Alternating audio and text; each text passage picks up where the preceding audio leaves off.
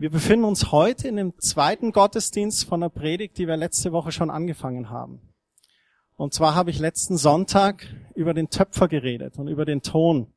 Und wie der Töpfer so den Ton säubert, reinigt, dann macht er ihn feucht, damit er damit arbeiten kann. Er schlägt die Luft raus und dann formt er dieses Gefäß. Und wir haben in der Bibel Schriftstellen angeschaut, wo wir einfach gesehen haben, wo Gott dreimal ganz deutlich spricht und sagt, ich bin der Töpfer und ihr seid wie Ton in meiner Hand. Dieses Töpferhandwerk ist eines der ältesten Handwerke und Künste und dass er aus uns ein Gefäß machen möchte. Und ich habe euch einen kleinen Videoclip mitgebracht. Vielleicht, Martin, kannst du kurz hinten das Licht ausmachen? Dankeschön. Und dann schauen wir uns das mal an. Es sind einfach so zwei Minuten. Da sieht man kurz, wie ein Töpfer hier das Gefäß formt jetzt an der Drehscheibe. Und da ist der Ton eigentlich schon bereit zum Formen, aber er zieht ihn nochmal hoch und tut Wasser drauf und drückt ihn wieder runter. Und er macht es einfach noch ein paar Mal, um wirklich die Feuchtigkeit gleichmäßig zu verteilen und den restliche Luft rauszutun. Und jetzt kann man sehen, wie er aus diesem Klumpen einfach da sein Gefäß macht. Und schaut es einfach mal an, lasst es auf euch wirken. Ihr könnt ja auch schon mal raten, was vielleicht daraus wird. Auf einmal ändert sich die Form. Gell? Ich fand es ganz interessant, auch die Werkzeuge, die er so nutzt, den Spatel und jetzt dieses Holzstück und dann den Schwamm, um wieder ein bisschen Feuchtigkeit zu geben. Und immer wieder macht er die Hände feucht. Jetzt kommt noch der Ausguss und man sieht, wenn er den Ausguss macht, wie wackelig das ganze Ding ist. Und dann wird's getrennt von der Platte und fertig ist es. Kinderleicht, gell? Und dann mit Gefühl wird's runtergenommen. Ich möchte eine Bibelstelle mit euch lesen, mit der wir letzte Woche aufgehört haben. In 2. Korinther Kapitel 4 spricht der Paulus von sich und dann sagt er nicht, wir sind der Mittelpunkt unserer Predigt, sondern Christus der Herr. Wir sind nur eure Diener aus Liebe zu Jesus. Paulus sagt ganz deutlich, es geht nicht um mich, es geht um Jesus. Er ist der Mittelpunkt dessen, was ich euch verkünde. Und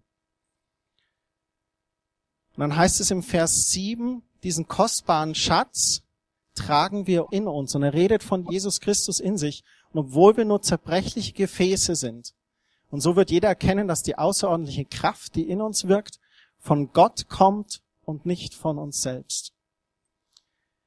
Er sagt hier nochmal deutlich, er ist ein Gefäß Gottes und wir haben letzte Woche damit aufgehört, dass Gott auch Gefäße nutzen möchte, weil es sonst sinnlos ist. Es nützt nicht, sein Gefäß zu haben zu Hause und es steht nur im Schrank, außer es ist ein kostbares Erbstück und man möchte es einfach so präsentieren. Aber der Sinn eines Gefäßes ist, dass man es nutzt. Und ich habe euch von diesen Kristallgläsern erzählt, von denen ihr eins vor zwei Wochen gesehen habt. Und die sind uns sehr kostbar, aber wir sagen dann auch, ja, aber jetzt müssen wir sie mal nutzen, weil es nützt ja nichts, wenn wir es nicht nutzen. Und ich glaube, dass Gott uns so auch als Gefäß sieht. Wenn er dich anschaut, dann sagt er, du bist ein Gefäß, das ich geformt habe. Erstmal ursprünglich einfach vom rein natürlichen, wie du geformt bist. Das Gesicht, das du im Spiegel anschaust, der Körper, den du hast, das hat Gott so geformt. Und die Bibel sagt, wir sind ein guter Gedanke Gottes, jeder von uns. Und dann formt er uns aber auch geistlich. Wenn wir zu dem Punkt in unserem Leben kommen, wo wir Jesus ganz bewusst als persönlichen Heiland und Erlöser aufnehmen in unserem Leben, da geschieht was in unserem Inneren. Unser Herz verändert sich. Die Bibel sagt, dass unser Herz reingewaschen wird von aller Schuld. Und dann fangen wir auch an, Dinge anders zu betrachten. Wir lesen in Gottes Wort, wir werden verändert durch Gottes Wort. Und dieses Wort Gottes, das verändert unsere Seele. In unserer Seele, wo unser Verstand ist, unser Weltbild, das wir uns zusammengeschustert haben. Und auf einmal sind wir konfrontiert und schauen in die Bibel, da sind Dinge vielleicht ganz anders, als wie du dir das dachtest. Und dann sind auch deine Gefühle, die Gott gegeben hat. Gefühle sind grundsätzlich gut. Es gibt so ein paar Emotionen, mit denen müssen wir aber lernen, umzugehen. Zum Beispiel kann ein starker ein, ein starkes Gefühl der Emotion sein, dass es dir gelingt, eine Botschaft gut zu verkünden, richtig mit Emotion. Oder wenn du ein Lied singst und du hast kein Gefühl, keine Emotionen, dann kommt da nichts rüber. Aber wenn du da Emotionen reinlegst, das ist dann gut. Wenn du aber deine Emotionen nicht im Griff hast und ständig jähzornig bist, dann ist was falsch. Und das möchte Gott auch formen. Und auch unseren Willen, der auch in unserer Seele liegt. Unsere Seele besteht aus Verstand, Gefühlen und unserem Willen. Wenn du einen starken Willen hast, dann kann es total toll sein. Weil dann kannst du jemand sein, der gegen den Strom schwimmt und eine Sache durchsetzt oder für Gott etwas erkämpft oder tut. Und wenn der Wille aber nicht gut geformt ist, dann kann daraus auch einfach ein ganz sturer Schädel werden. So einen starken Willen zu haben, ist grundsätzlich mal positiv. Aber wie du es formst, daraus entsteht dann die Frucht. Bist du jemand, der den Willen einsetzt, um was Gutes zu tun, voranzutreiben? Oder ist es dann eher, dass man so ein Sturschädel ist? Das einfach nur so als Beispiel. Und dann sagt Paulus hier, dann wird jeder erkennen, dass die außerordentliche Kraft Gottes in uns wirkt und dass es nicht von uns selbst kommt, sondern von Gott. Und durch diese Umformung, zum Beispiel jetzt bei mir vom alten Christian zum neuen Christian, da wird ein Gefäß, das Gott geformt hat und das er immer noch formt. Ich bin der Überzeugung davon, dass Gott bei jedem formt, bis ins hohe Alter. Du kannst als 20-Jähriger geformt werden oder als 14-Jähriger, aber du kannst auch 70 Jahre alt sein und da können Punkte sein in deinem Leben, wo Gott einfach sagt, ich möchte dich da nochmal formen. Ich möchte dich als Gefäß nochmal veredeln. Und ich möchte, dass ihr eure Bibel aufschlagt in 2. Timotheus Kapitel 2. Und ich möchte mit euch heute darüber reden, wie ein Gefäß, das jetzt so geformt wird, wie das veredelt wird. Oder wie ich die Veredelung eines Gefäßes sehe, das Gott formt. Da heißt es im 2. Timotheus Kapitel 2, Vers 16 wird ganz Klartext geredet, beteilige dich nicht an dem heillosen, leeren Geschwätz gewisser Leute. Sie entfernen sich dadurch nur immer weiter von Gott. Wie ein todbringendes Krebsgeschwür breitet sich ihre falsche Lehre aus und zu ihnen gehören auch Hymenäus und Philetus. Der Paulus schreibt dann in Timotheus und er warnt ihn davor, vor gewissen Leuten, die einfach nur leeres Geschwätz haben, die ihr Lehre verkünden. Und vor denen soll er sich fernhalten. Er nennt die sogar beim Namen und sagt, du gerade bei den beiden Hymenius und Philetus, da pass bitte auf. Ein paar Verse weiter in Vers 20, da kommt auf einmal eine Aussage wieder über Gefäße. Da sagt er, nun gibt es selbst in einem reichen Haushalt nicht nur goldene und silberne Gefäße, sondern auch solche aus Holz oder Ton. Während die einen bei Festen und großen Feiern auf den Tisch kommen, gebraucht man die anderen für den Abfall. Er sagt, es gibt verschiedene Gefäße die einen kommen bei den Feiern auf den Tisch, die anderen kann man aber nur für den Abfall halten, benutzen. Und dann sagt er im Vers 21, wer sich von diesen Schwätzern fernhält, der wird wie eins der edlen Gefäße sein, rein und wertvoll, nützlich für den Hausherrn, geeignet für alles, was gut ist und Gott gefällt. Und wenn wir das jetzt mal ganz pragmatisch anschauen, willst du ein edles Gefäß sein, dann halte dich einfach von den Schwätzern fern. Also manchmal ist ja die Bibel ganz deutlich und ehrlich. Und das ist, was die Schriftstelle hier sagt. Paulus schreibt in Timotheus, willst du ein edles Gefäß sein, das bei Festen und Feiern genutzt wird und nicht nur so ein Abfalleimer, dann halt dich von diesen Schwätzern fern. Pass auf, mit wem du Umgang hast. Pass auf, auf welche Lehre du hörst. Und das ist für uns wichtig, als Gefäß Gottes, dass wir auch schauen, auf welche Lehre hören wir, welche Bücher lesen wir vielleicht? Welche CD hören wir vielleicht an? Welche MP3 laden wir uns runter? Ist das, was wir da anhören, entspricht es wirklich dem Wort Gottes? Schlussendlich der Maßstab für das, die Lehre, die wir hören, muss das Wort Gottes sein. Und das anzuhören, ist das wirklich gut für mich oder ist das nicht gut für mich? Wir müssen schauen, dass wir uns den guten Dingen aussetzen. Dann spricht er aber weiter und sagt zu ihm in Vers 22, Widersteh den Verlockungen und Leidenschaften, die jungen Menschen zu schaffen machen.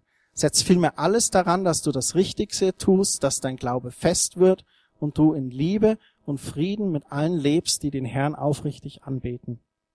Lass dich nicht auf törichte und nutzlose Auseinandersetzungen ein. Du weißt ja, dass sie nur zu Streit führen. Er warnt ihn hier nochmal. Und ich glaube, dass das auch zu den, dass das Ganze zusammengehört, dass man das wirklich im Kontext sehen kann. Wer Gott dienen will, der soll sich nicht herumstreiten, sondern allen Menschen freundlich begegnen, ein geduldiger Lehrer sein und sogar auch bereit, auch Böses zu ertragen. Und diese Bereitschaft, Böses zu ertragen, da haben wir letzten Sonntag auch schon drüber geredet, dass die Bibel sagt, dass wir geläutert sind wie Silber in einem Schmelzofen.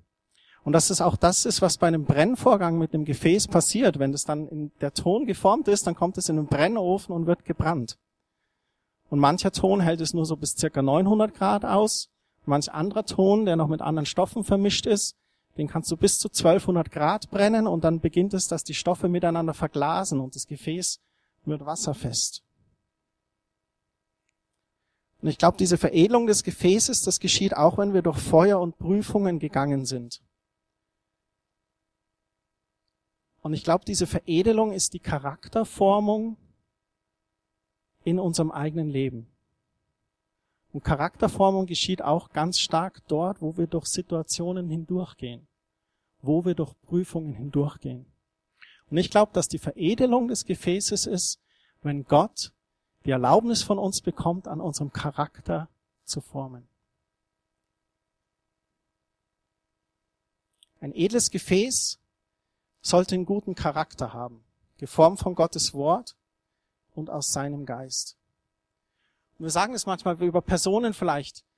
Das ist eine tolle Person, die, da merkst du, die hat Lebenserfahrung oder so, die ist schon geformt, die ist schon durch etwas gegangen. Ich habe in der Jugend immer aus Gaudi gesagt, wenn du 18 bist, bist du volljährig und mit 30 wirst du so langsam erwachsen. Weil das wirklich so ist. Das eine ist nur eine Zahl auf dem Papier und du darfst dann wählen gehen heute. Ich hoffe, ihr geht alle wählen. Aber es braucht ein bisschen mehr, bis dein Charakter geformt wird. Und nun, wie entwickeln wir unseren Charakter? Da kannst du mal auf das nächste klicken. Einen kurzen Ausblick machen wir jetzt ins Personalwesen. Ist das in Ordnung mit euch? Ja? Ihr schaut mich fragend an. Okay. Wie entwickeln wir unseren Charakter? Ich habe versucht, das ganz pragmatisch aufzuzeichnen. Einige kennen das vielleicht. Also erstmal haben wir ja unsere Gedanken und die führen zu Entscheidungen. Und zum Beispiel kann es sein, dass du in einer kniffligen Situation bist und du denkst dir, wenn ich jetzt lüge, dann komme ich hier eigentlich gut weg. Ist ja nur so eine kleine Notlüge. Ist in Ordnung. Ist ja in der Arbeit, nicht zu Hause, meine Familie kriegt's nicht mit. Dann der nächste Punkt ist, dass daraus aus einer eine Tat wird. Also die Entscheidung, die du triffst, die wird zu einer Tat. Ich lüge. Das kann aber auch sich zu einer Gewohnheit entwickeln. Und du stellst so für dich fest, oh ja, Lügen, das ist ganz hilfreich und praktisch, da komme ich eigentlich momentan immer gut weiter. Und schlussendlich werden aus Gewohnheiten formt sich dein Charakter. Und du wirst ein Lügner oder eine Lügnerin. Das ist jetzt ein Negativbeispiel. Ein positives Beispiel kann zum Beispiel auch sein, dass du sagst, du siehst jemand, der braucht Hilfe oder dem fällt gerade was runter oder jemand hat zwei Tüten und kommt nicht zu einer Tür. Und dann denkst du, oh, ich hätte jetzt auch gern Hilfe. Also dann helfe ich der Person. Du fängst an, Personen zu, zu helfen. Es wird die Tat, du wirst hilfsbereit und es wird eine Gewohnheit draus, du wirst eine hilfsbereite Person und du entwickelst dadurch einen Charakter, der einfach hilfsbereit ist, der dienend ist, der liebevoll ist. Und der Aristoteles hat mal gesagt, wir sind das, was wir wiederholt tun. Und ich glaube, dass jede Entscheidung im Leben deine Zukunft definiert, weil es deinen Charakter formt. Es gibt ein paar Prediger, die auch gesagt haben, die meisten so zum Ende ihres Lebens, die ganz kühne Behauptung aufgestellt haben, dass Gott am meisten interessiert ist an der Veränderung deines Charakters. Manche haben sogar gesagt, er ist mehr interessiert an deinem Charakter als an deinen guten Werken. Und ich glaube auch, weil die Schlussfolgerung ist ja, wenn ich einen guten Charakter habe, dann folgen diese guten Werke automatisch. Und so ein edles Gefäß zu sein mit gutem Charakter ist sehr hilfreich. Ich habe gesagt, kleiner Ausflug ins Personalwesen. Wesen, keine Angst, wir kehren gleich wieder zurück zur Bibel. Wenn du Personaler fragst, dann sagen sie, dass es so drei Komponenten gibt bei Personen, die sehr hilfreich sind und sich gut ergänzen. Das eine ist ihr Können, ihre Begabungen und Talente, die jedem von uns in die Wiege gelegt sind. Jeder von uns hat Begabungen. Der zweite Punkt ist das Thema Sozialkompetenz oder Beziehungen. Hat die Person die Fähigkeit, gesunde Beziehungen zu führen? Hat die Person die Fähigkeit, Brücken zu bauen zwischen Personen? Kann sie vermitteln? Das ist ein ganz wichtiger Faktor in unserem Berufsleben. Und dann sagen sie, der dritte Punkt ist Charakter. Hat die Person Hingabe, Integrität? Ist sie kritikfähig? Ist sie ehrlich? Ist sie konfliktfähig? Und nur mal als Beispiel, zum Beispiel, wenn du einen guten Handwerker hast, der gutes Können hat und der auch noch gut mit den Leuten reden kann und gute Kontakte hat und gut arbeitet und dann auch noch einen guten Charakter hat. Das heißt, der kommt pünktlich, der nimmt seinen Dreck wieder mit nach Hause, das funktioniert alles. Die Rechnung ist fast so wie der Kostenvoranschlag. Dann ist das gut. Aber jetzt stell dir mal einen total guten Handwerker vor, der total toll mit dir reden kann, und der kommt aber ständig unpünktlich, ist launisch, schlecht drauf, den will keiner von uns eigentlich haben. Der bekommt auch keinen zweiten Auftrag. Und ich glaube auch, dass das Charakter, dass der Charakter sehr wichtig ist. Wichtiger vielleicht noch als Talent und Begabung. Alle drei Komponenten sind wichtig, wenn du im Berufsleben Erfolg haben möchtest. Wir haben genug von, naja, wir haben gerade ein tagesaktuelles Thema, ähm, aber vielleicht die große Bankenblase, wo alles geplatzt ist.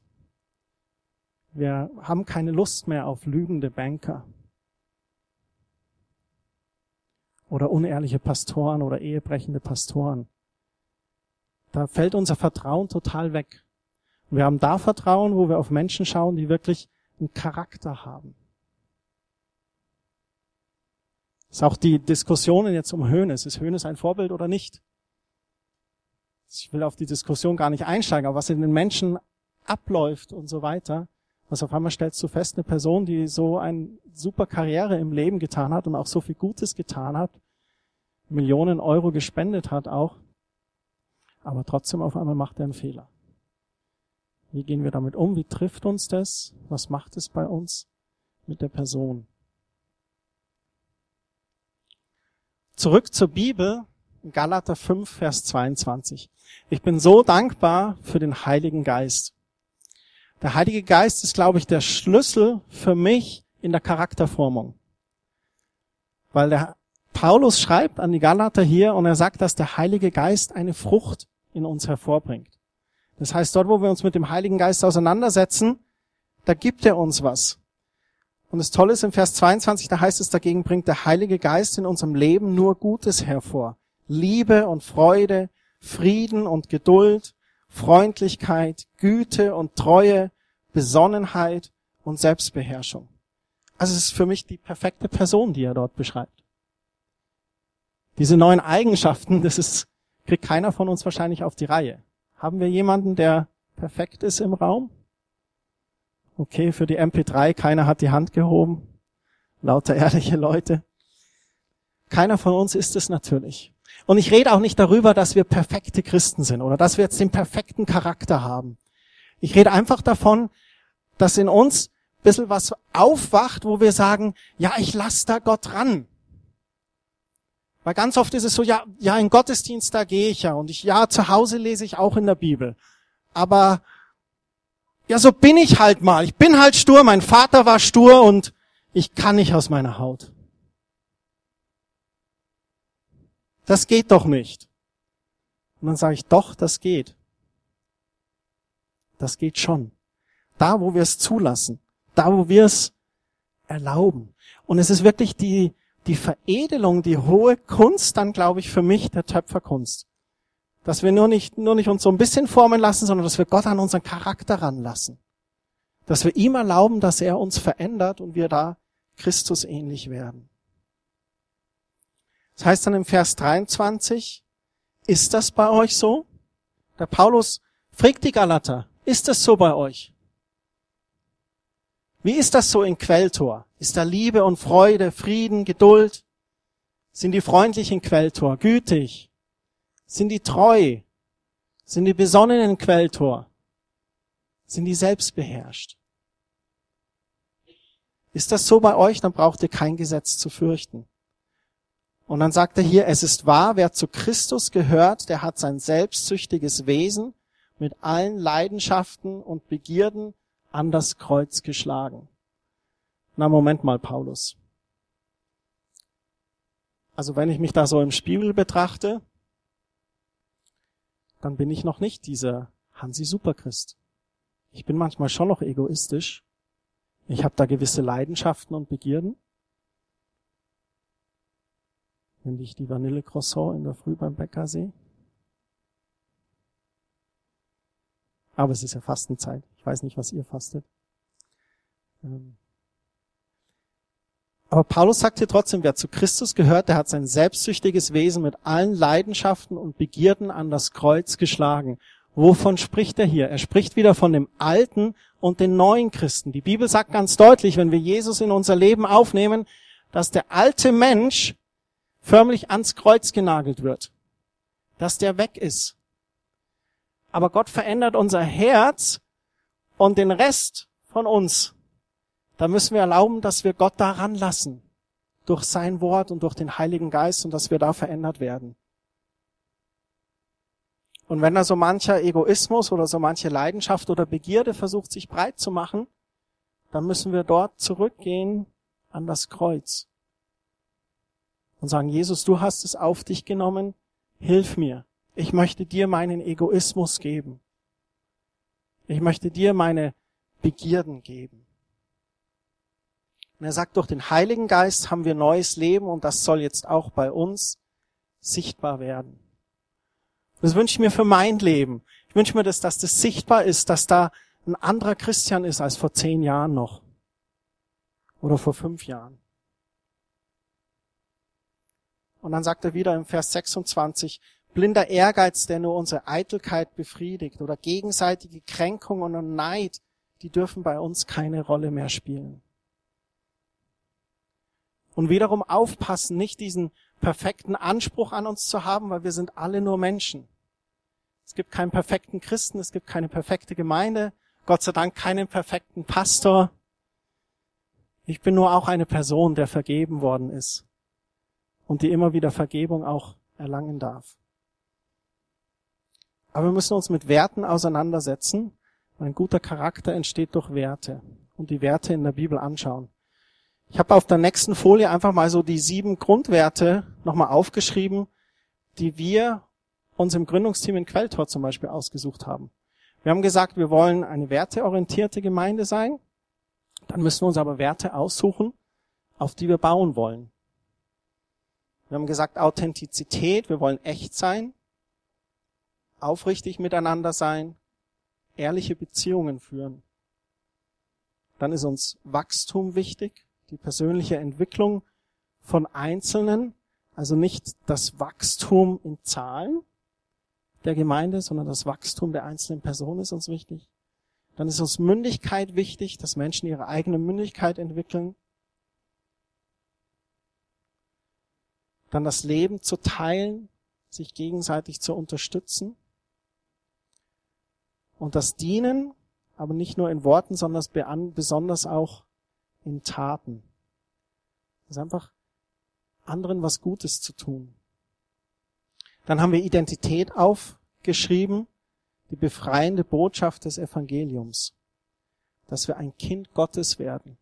Das steht im Römerbrief Kapitel 9, da steht es so schön, in der Message-Übersetzung, diese englische erweiterte Übersetzung, dass Gott uns von einem Niemand zu einem Jemand macht.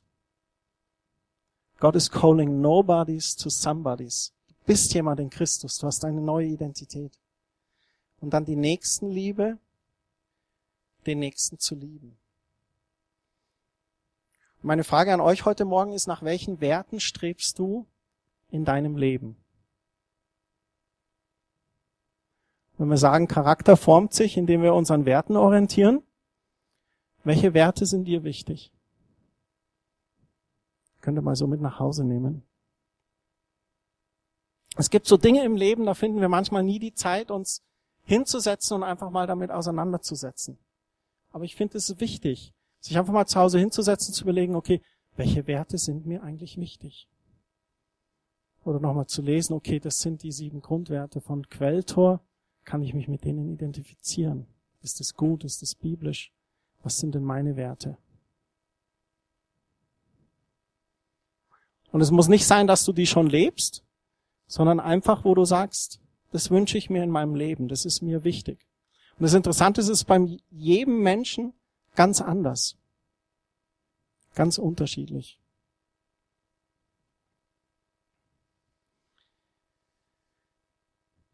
Wenn wir unser Leben führen, dann möchte ich das gerne vergleichen wie mit einem Schiff, das auf einem großen Ozean unterwegs ist.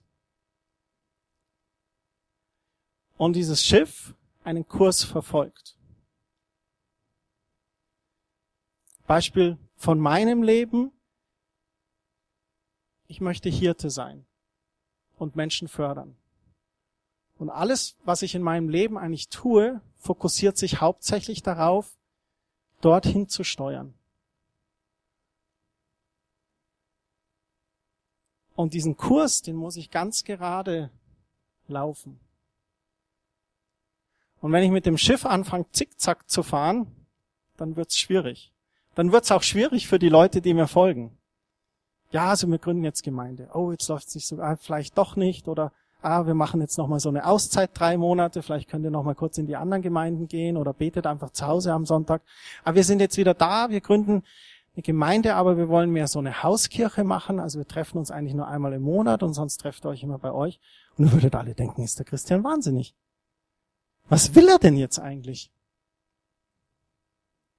Und jeder von uns ist wie so ein Ozeandampfer und hinterlässt so Spuren. Und ob du gerade läufst oder zickzack läufst. Und dein Kielwasser, das hinterlässt Spuren in den Aufgaben, die du tust und auch in den Beziehungen, die du führst. Das heißt, die Aufgaben, die dir anvertraut sind, das heißt zu Hause als Hausfrau oder, zu, oder in der Arbeit, im Job, was immer du tust, wo du dich gerade befindest, in diesen Aufgaben, da möchte Gott dich segnen und dir Erfolg schenken. Und wie ist da dein Kielwasser? Hast du da Gewinne oder eher Verluste? Kommst du klar mit den Aufgaben, die du tust oder nicht? Und die Beziehungen, die du in diesen Aufgaben lebst, welche Spuren hinterlässt du da? Arbeiten Menschen gerne mit dir zusammen? Verbringen Menschen gerne mit dir Zeit? Was passiert da? Man könnte es auch ganz krass sagen, wenn du da so durch die Fluten, äh, durch die Fluten pflügst, fahren die Leute hinter dir Wasserski und genießen das? Oder sind sie so halb am Ertrünken in diesen Wellen, die du da schlägst? Welche Spuren hinterlässt du in deinem Leben? Und ich glaube, dass diese Spuren sehr davon abhängig sind, wie unser Charakter ist. Wie sehr wir uns veredeln lassen. Charakter baut sich wie ein Haus. das Fundament ist Gott. Das ist die Bodenplatte, absolut. Und durch die Jahre bauen sich die verschiedenen Stockwerke. Und Gott, der schlägt sein Design vor, und sein Design ist einfach den Charakter, den er vorlebt. Ich glaube, den besten Charakter zu haben, ist einfach Christus ähnlich zu sein. Wie Paulus auch sagt, dass er danach strebt. Nach dem einen strebe ich, Christus immer ähnlicher zu sein. Und die Wahl dürfen wir aber treffen, für welches Design wir uns da entscheiden. Und denk da nochmal zurück an diese vier Punkte, die ich gemacht habe. Charakter entsteht durch die Entscheidungen, die wir treffen. Und das jeder von uns herausgefordert. Und wenn du da eine Charakterschwäche hast und du sagst, oh Christian, ich möchte so gern daran arbeiten oder die ändern, dann denk dran, es fängt bei den Gedanken an hier oben und die Entscheidungen, die du daraufhin triffst. Wenn du eine Person bist, die jetzt zum Beispiel mit Jezorn zum Beispiel kämpft und sagt, ja, mein Vater war so und ich bin halt so und ich komme nicht aus meiner Haut heraus, dann ist wichtig, gerade wenn das aufbricht, dann Entscheidungen zu treffen. Und es ist ganz, ganz, ganz, ganz schwer. Gerade mit solchen Punkten im Charakter. Aber es ist nicht unmöglich. Es ist möglich, wenn du merkst, dass jetzt das in dir hochbrodelt, dass du einfach, okay, dann sage ich einfach Psalm 23, Vers 1 und 2 auswendig leise innerlich auf. Vielleicht ist es dein Weg, damit klarzukommen. Aber was auch immer, das ist jetzt nur so ein kleiner praktischer Tipp. Aber eigentlich der große Tipp ist, unter dem Wort Gottes zu sein, den Heiligen Geist in dir arbeiten zu lassen und ihn da erlauben reinzukommen. Wir können jahrelang Christ sein, aber so ein paar Türen in unserem Charakter, die können wir verschlossen halten. Und es ist schade, weil wir berauben uns selber. Wir berauben uns auch von Beziehungen oder Freundschaften, weil wir gesagt haben, Menschen sind gerne mit Menschen zusammen, die einen guten Charakter haben. Und das heißt nicht, dass wir uns verbiegen müssen in unseren Eigenschaften. Weil denk dran, einen starken Willen zu haben ist gut. Aber deine Entscheidungen prägen, ob aus dir ein sturer Hund wird oder jemand, der gerne was vorantreibt und dem die Menschen gerne folgen. Jemand, der nach vorne prescht und hinten fahren alle Wasserski und genießen das und ziehen mit.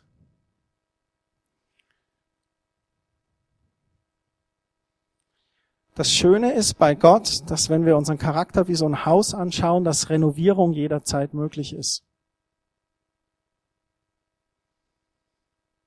Wenn du unzufrieden bist mit deinem Charakter, mit deinem Haus, dann kannst du renovieren. Dann kannst du da eine Dachgaube oben draufsetzen, um ein bisschen mehr Licht hier oben reinzubringen. Oder du kannst sagen, nee, ich mache das Ganze jetzt heller, ich mache die braunen Gardinen raus und ich mache jetzt helle sonnengelbe Gardinen raus. Renovierung ist möglich und die Bibel hat ein Wort für Renovierung. Es nennt sich Buße. Und Gott liebt es, er steht mit offenen Armen da, wenn wir Buße tun und bußbereit sind. Weil er freut sich drauf, wenn wir zu ihm kommen in uns tobt und wir kämpfen und fühlen uns vielleicht schlecht dabei und alles. Und Gott steht schon da mit offenen Armen, weil er schon das Ergebnis der Buße sieht. Er sieht schon die gute Frucht, die im Nachhinein kommt, wenn du sagst, ich tue jetzt Buße. Und das ist auch so ein Punkt, dass wir Dinge in unserem Charakter dann erkennen. Dass wir nicht nur sagen, ja, der Vater war so und ich bin halt so, sondern dass wir sagen, Egal wie mein Vater war. Und auch wenn ich jetzt so bin. Gott, ich sehe, dass es nicht gut ist. Und ich möchte, dass du an meinem Jezorn arbeitest. Jesus, ich tu Buße. Ich bitte um Vergebung, wo ich jezornig bin. Und Heiliger Geist, ich bitte dich, dass du meinen Charakter veränderst. Der Heilige Geist ist so. Und die Frucht des Geistes ist Besonnenheit und Liebe. Und es ändert sich dann. Und du wirst veredelt in deinem Gefäß. Dann ist es sogar möglich, dass Gott aus Schwätzerei Integrität macht. Aus Jezorn und Wut Ausgeglichenheit. Aus Eitelkeit und Stolz Selbstlosigkeit. Aus Arroganz, Demut und Bescheidenheit. Aus Egoismus, anderen dienend. Aus Rechthaberei wird sich was sagen lassen. Ich möchte eine letzte Bibelstelle vorlesen aus Römer Kapitel 6. Da warnt Paulus nochmal. Er sagt, achtet darauf, dass euer vergänglicher Leib nicht von der Sünde und von seinen Begierden beherrscht wird. Nichts, keinen einzigen Teil eures Körpers sollt ihr der Sünde als Werkzeug für das Böse zur Verfügung stellen. Dient vielmehr Gott mit allem, was ihr seid und habt.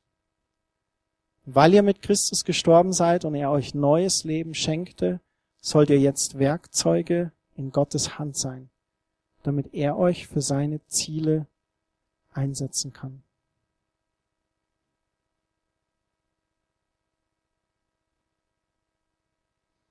Er sagt, wir sollen Werkzeuge für Gott sein.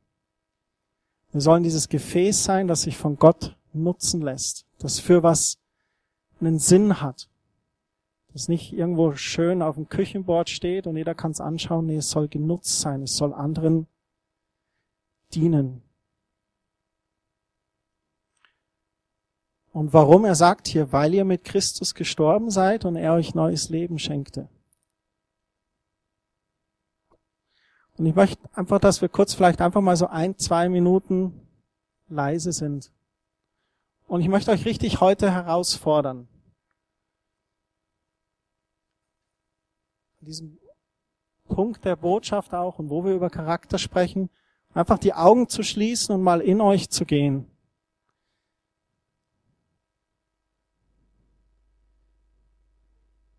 Und selbst wenn ihr heute es nur schafft, den einen Satz zu formen, Gott, ich erlaube dir, dass du an meinem Charakter arbeitest. Vielleicht könnt ihr auch weitergehen und seht schon, wo, wo es vielleicht ein bisschen so happert. Und vielleicht seid ihr auch bereit zu sagen, Heiliger Geist, an dem Punkt lass Jesus den Finger drauflegen. Heile mich und vergib mir.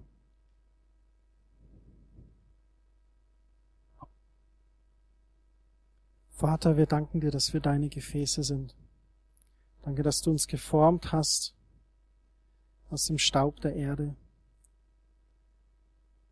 Danke, dass du sagst, dass jeder von uns wunderbar und einzigartig geschmacht ist, geschaffen ist von dir selber. Dass du uns so gewollt hast, Herr.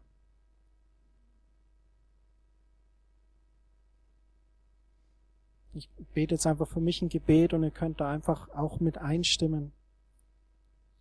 Vater, ich wünsche mir von dir veredelt zu werden. Ich wünsche mir von dir geformt zu werden. In meinem inneren Menschen, in meiner Seele, in meinen Gefühlen, in meinem Verstand, in meinem Willen. Ich bitte dich um Vergebung, wo ich durch meinen Charakter sündige. Ich möchte Buße tun und immer mehr werden wie du, Herr Jesus. Danke, dass du mich veränderst durch dein Wort und deinen Heiligen Geist. Dass du an mir wirkst, so dass ich Christus immer ähnlicher werde. Amen. So ähm, Gottesdienste mit Themen wie heute, die sind für mich ganz besonders. Und zwar in der Hinsicht, dass ich letztes Jahr eine Entscheidung getroffen habe in der Gründung, dass es nichts bringt, als Pastor immer lieb und angenehm zu sprechen. Sondern das Einzige, was weiterbringt, ist die Wahrheit. Und ich habe mich entschieden, die Wahrheit zu sagen, die Wahrheit von Gottes Wort. Und trotzdem ist es herausfordernd, solche Predigten dann auch als Pastor zu halten. Aber ich glaube, das ist das Beste, was auch euch passieren kann, wenn ihr die Wahrheit hört. Und da euch einfach auch weiterentwickeln lässt von Gott. Und dann auch so uns hinführen lassen von Gott an so Punkte der Buße, Punkte der Stille, Punkte des Inventurmachens, des Nachdenkens, und das, wo stehe ich eigentlich mit Gott?